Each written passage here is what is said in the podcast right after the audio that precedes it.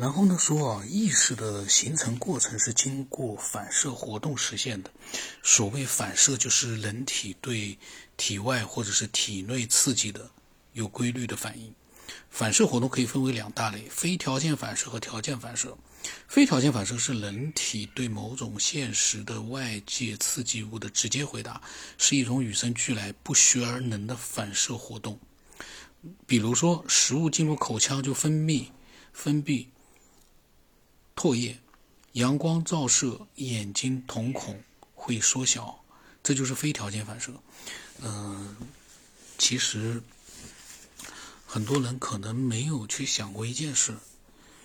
嗯，就是比如说唾液，在吞咽吞咽的时候，嗯，我前一段时间可能是因为胸闷，然后呢，是不是心脏可能是后遗症啊？新冠后遗症，然后就是胸闷的时候可能会出现一个就是吞咽口水非常困难，很难受，就是你感觉那个喉咙的那个那个相关的那些地方。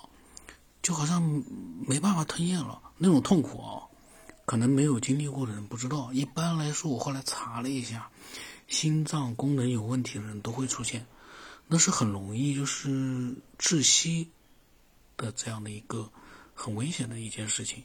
那么我当时呢，我就在想一件事：我们人体的这个功能啊，嗯，你说它是有个本能。像很多动物一样的，它没法解释，就说是本能。但是有一点，既然说我们是，嗯，自然进化而来的这样的一个生命，嗯，形态，那么从某个角度来说，这个吞咽是怎么样，嗯，进化或者是形成的？因为我们不能说一个，呃，正常的进化，它能够有目的的去改变你，但是我们吞咽口水这个功能是很重要的。那有一个问题就是，这个吞咽，你看，我们对我们来说当然是很自然、很简单的事，不需要去多琢磨。但是如果考虑到为什么会在自然进化，假如真的存在的话，我们会出现这样一个功能。很微妙的功能，你口水因为一些疾病，你就吞咽很困难，很难受，很痛苦。但是正常情况之下呢，你呃就能够正常的分分泌唾液，然后呢进行吞咽，然后食物进入口腔的时候呢，通过你的食管吃进去。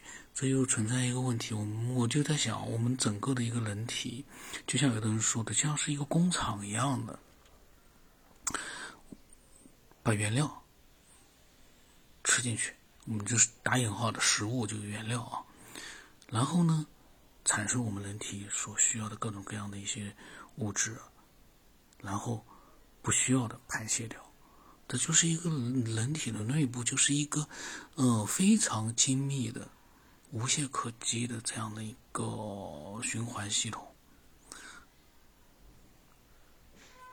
大家。有没有想过，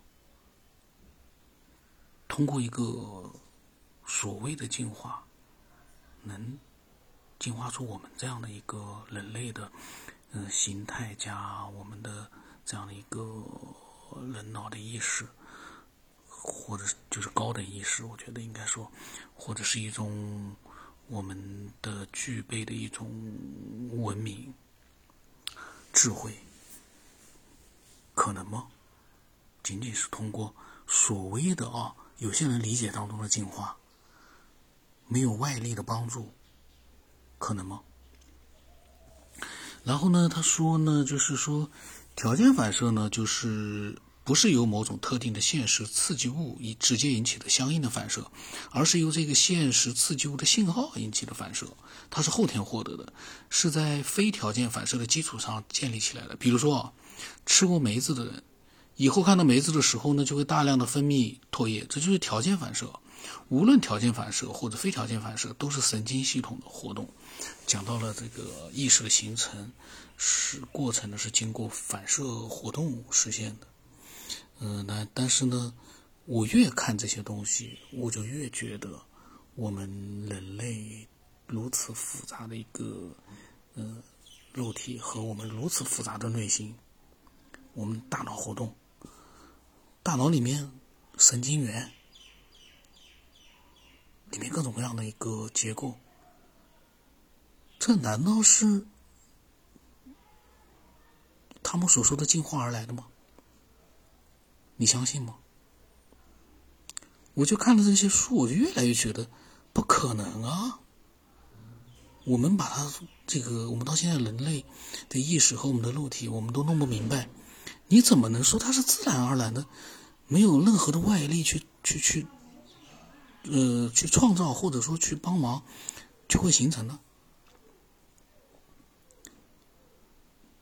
如此复杂的一个肉体形态，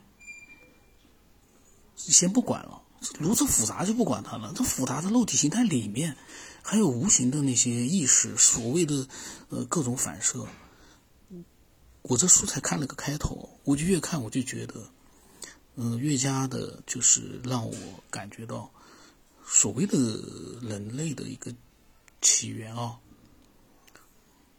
真的是。和所谓的嗯自然进化，我个人觉得越来越远。